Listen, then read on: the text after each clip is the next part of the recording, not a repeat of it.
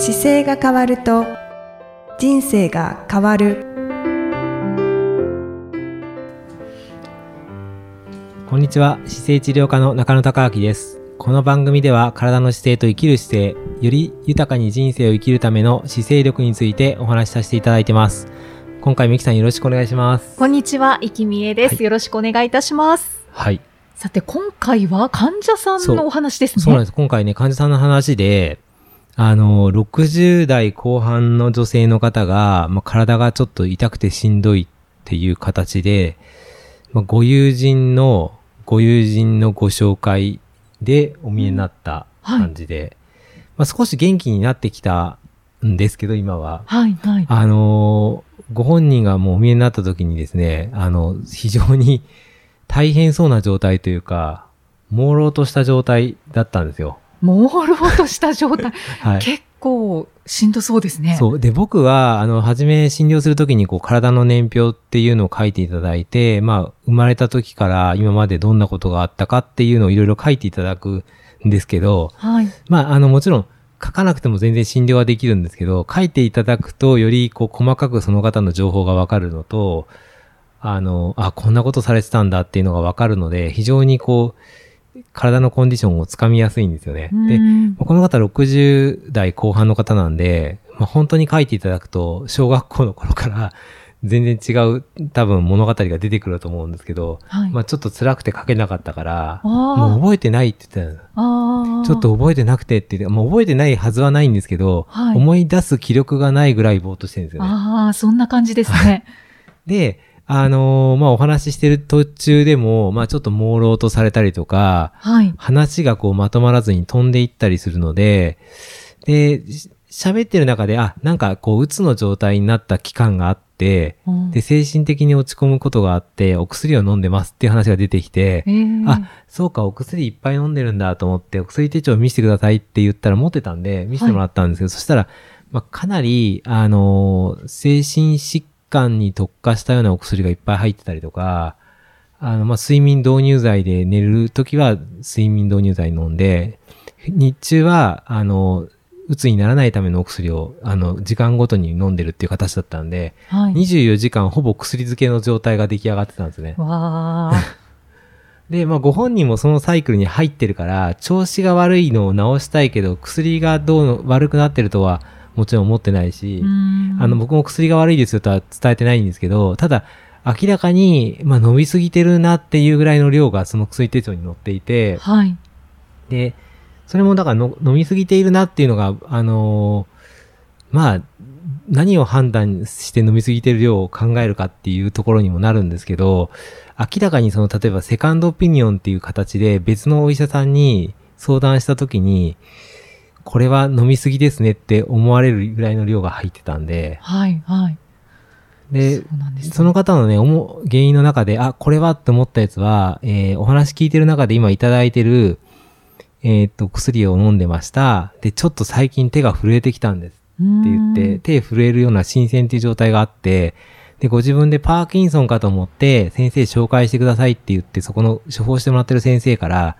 一旦大学病院の方に紹介状出してもらって行ったら、大学病院の方で、あの、検査をするまでもなく、あ、それパーキンソンじゃないから、もう大丈夫、帰っていいよって言われて、ご本人からすると、もっと詳しく検査してほしかったのに、全然大学病院の方で相手にされませんでしたっていうので、で、僕のところにも手の震えを何とかしたいっていうのも一個入ってたんですよ。はいで、それに関しては、その結局、そ精神科の先生が、あの、処方箋出した時に出して、大学病院に行ってるけど、パーキンソンじゃありませんよってその先生が、専門先生が言ったってことは、まあ違う原因で震えてるんですけど、うん本来は、それ、薬の飲みすぎて震えたりすることってよくあるんですよ。そうですよねうん。。なので、あ、これ薬の飲みすぎたんだなってご自分で気づいてもいいと思うんですけど、やっぱりそこはちょっと意識がそこまでいってなかったんで、それも薬の飲みすぎもありそうだなと思ってはいたんだけど、僕はとりあえず一旦歩くことをもう全然しなかったので、はい。歩いて外に出て戻ってくるっていう運動させるってことをしだすと、うん人間の体は血液循環間違いなく良くなるから、そこからちょっと寝れたりとか、うん元気になるきっかけになるんですよね。はい。なので、一旦歩かせるってことをし始めて、ちょっと元気になってきてから、あの、違う先生にご紹介してみようかなと思っていて。うん、ああ、そうなんですそれで一ね。旦その薬に、あの、僕の仕事って、あの、医療従事者ではあるんですけど、あの、医師が出した薬に対して、この薬やめなきゃダメです。やめてくださいねとかって言えない仕事なんですよ。ああくまで医師が処方するものに関しては、医師が、あの、別の医師がこれやめましょうねっていうことは OK なんだけど、医師が出したものは医師以外には、あの、やめ、やめましょうねって言えないようになってて、はい。そういうまあ法律上にもあるんですけど、だから、なんか調子が良くなって別の先生ご紹介して、その先生が、あ、これちょっと飲みすぎだから減らしたらいいんだよねって、あの、言ってくれる先生に今度ご紹介しようかなと思っていて、うん。で、そうすると今度ご本人も、あ、なんか減らしたり、もっと減らすことができるんだとか、元気になってきたからやってみようってまあ思うようにはい。変わってくるので、で一応その、今のかかってる先生にも、あの、先生にちょっと元気になってきたら、減らしたいんですよって伝えてくださいねって言っていて、そんな風には伝えてます。そうなんですね、はい。この方は何回ぐらい診療されたんえっ、ですか？とね、現時点では、何回だろう？4回ぐらいかな。でも、あの、ずーっとこう、左側の首の後ろから頭にかけて頭痛があるっていうようなやつもちょっと変わってきて、あなんか先生変わってきましたって3、4回してから元気になってきて。で、あの、元気になってきて、あ、顔色がなんかいいなとか、表情がいいなと思って拝見したときに、もう、はいこの間が、ななんか少し楽になってきましたっておっしゃって、いろんなことが、あの、目も、目つきもしっかりするんですよ、そういう時って。うん。うん目つきもしっかりするし、いろんな情報もくれるようになるし、で、ご自分でも良くなるのがわかるから、あの、予約も、僕そんなにたくさん予約取ってくださいなんて言わないんですけど、はい。ご自分で混みそうな時間のスケジュールが、先の方ここら辺のスケジュール混みそうだから予約取らせてくださいって言って予約どんどん入れていかれたから、ああ、だいぶ良くなってんだなと思って。へえ、そうなんですね。うん、なので、そういう状況で、まあ、調子良くなってきたから、あの、そこきっかけにこう、初めのタイミングだけ変えてあげれば、やっぱり、ご自身でもう、朦朧としてる状態って頭が痛くて朦朧としてるから、なんかこの先どうしたらいいんだろうっていうのも多分相当悩まれるだろうし、とにかく楽しいことがない状態なんですよね。うんうんはい。不安でいっぱいみたいなそう。なので、ちょっと、あの、ご自分の生活き、あ生活聞いてる中で、これやれたらいいなって思うところのきっかけみたいなヒントがあった時に、そこをちょっと聞いて、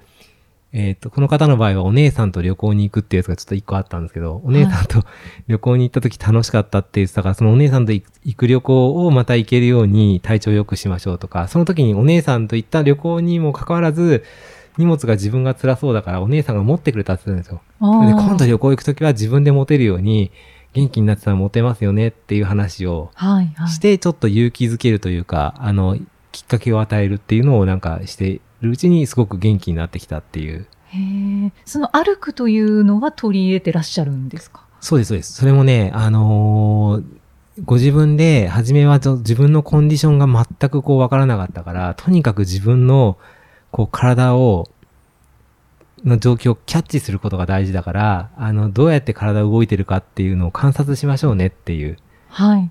で、それで自分がちょっとこう体を動かして歩くときに、じゃあ背骨がちょっとこう動いてる感じがわかるかどうかとか、そういうのを観察しながら動いていくと少しずつわかるようになるから、で、動かないところを僕は動くように助けて、助けるので、また動くようになってくるから、より動かないところを探せるようになるから、うんどんどん体が動かないところを探しましょうって言って、まあ背伸びでもこう背伸びしたときに、はい。あー気持ちいいわーっていう感じなんですけど、背伸びの部分で、例えばどっかのすごい引っ張ってるとこありませんかって聞くと、やっぱりここが引っ張ってるとかってあるじゃないですか。はい。でそれを治療してあげてまた動くようになるから、でそれを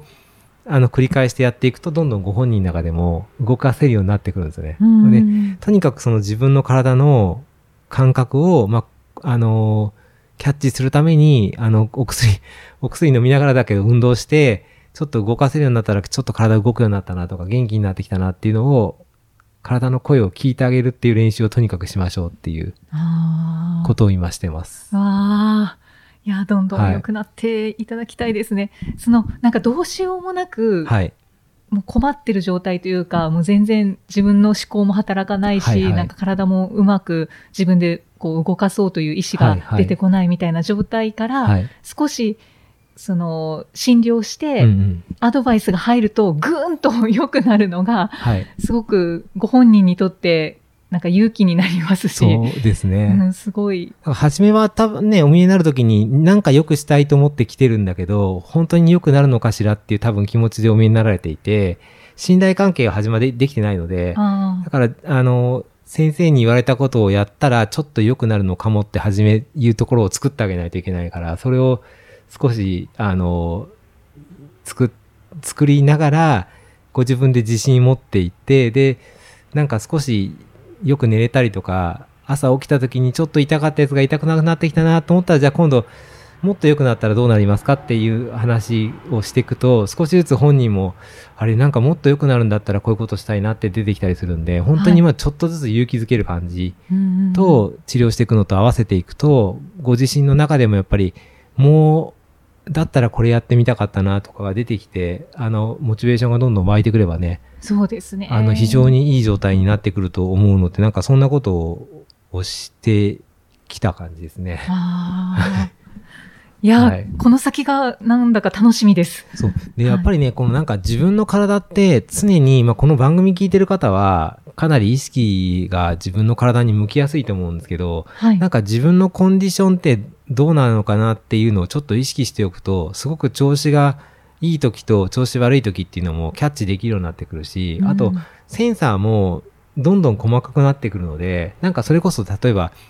食べたいものがわかるかどうかっていうセンサーも大事だと思うんですけど、はい。あ、今日こういうの食べたいなと思ったものが多分体が欲しているものなので、そういうものを、あの、探すっていう練習も体の状況、なんだろう、キャッチするのにはすごい向いてるし、あで、まあ、座った時にこう自分の体が背骨どうなってるかっていう感覚を意識するのも同じなんですけど、あ、はい。まあ、とにかくその脳がキャッチできるセンサーをフルに活かすようにしていくと、どんどん体が元気になって姿勢が変わってくるといううん形になってるなと思ってます。あはい。はい。そうですね。本当に、センサーの感度を上げる。そうですね。すねなんかいろんなね、ところでそのセンサーの感度が鈍ってくるときにやっぱり調子崩しちゃったりするので、うんうん風邪なんかも引きやすそうな時ってちょっとなんかあれ、風邪ひきそうかもって思う瞬間があるじゃないですか。うんはい。あの時に、その感覚に対してじゃあ何をするかっていうと体温を上げてあげるお手伝いをすればいいので、あったかい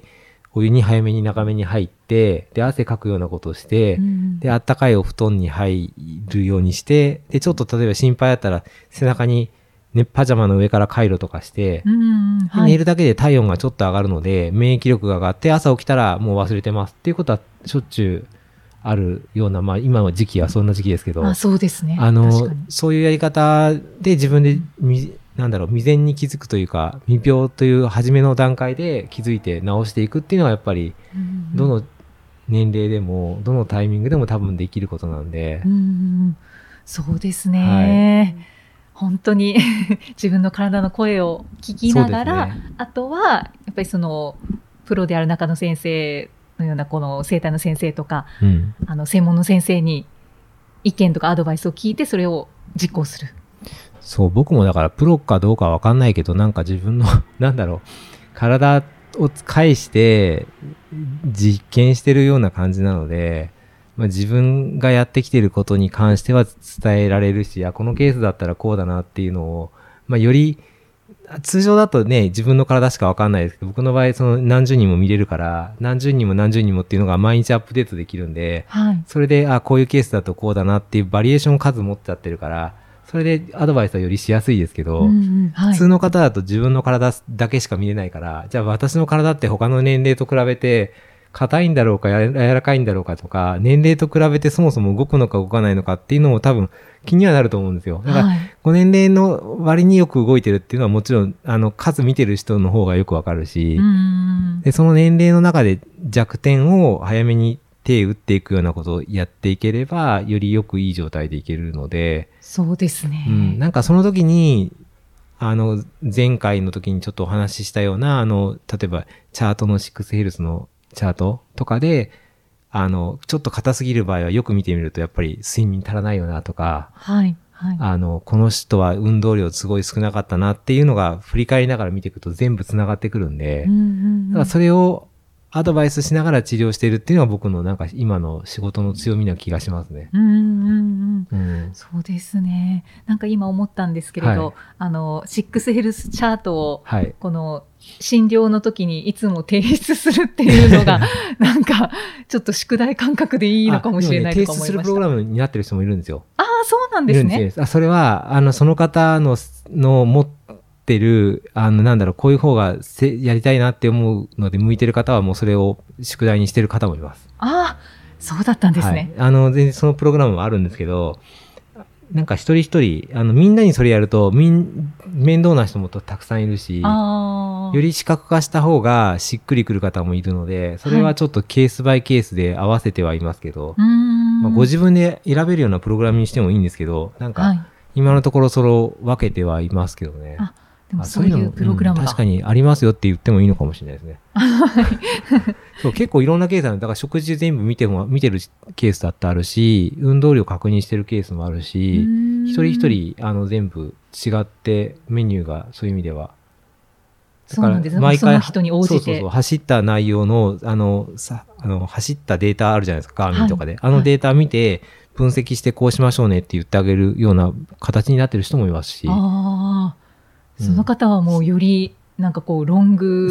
ランニングとかをやる方とかですかねもあるし、。あと今、それこそ睡眠のあの指輪とかのアプリあるの知ってます？オーラリングっていう指輪。えー、知らないです。あの指指輪でつけておいて、睡眠時間のログが取れるようなやつがあるんですけど、ログ取ったけど、どういうふうに見たらいいかわかんないっていうのは、ログの分析を一緒にひ考えて、こういう傾向ありますよって見てあげたりとかそれは全然僕も自分でやってるので、そういうのをアドバイスしたりもします。だからそれはかなり一人一人、みんな、あの、なんだろう、やりたいこととやっていきたいことが違うので、合わせてはいますけど、そういうの書き出すとすごいメニューになりそうですね、数そうですね。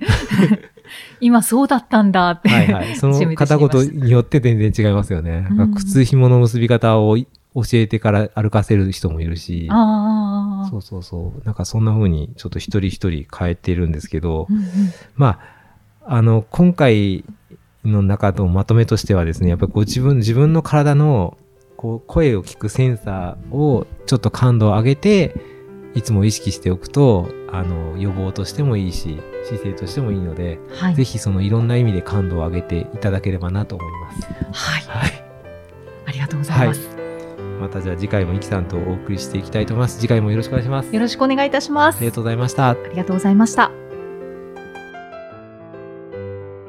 この番組では姿勢や体についてのご質問そしてご感想をお待ちしております。ご質問とともに年齢体重身長性別をご記入の上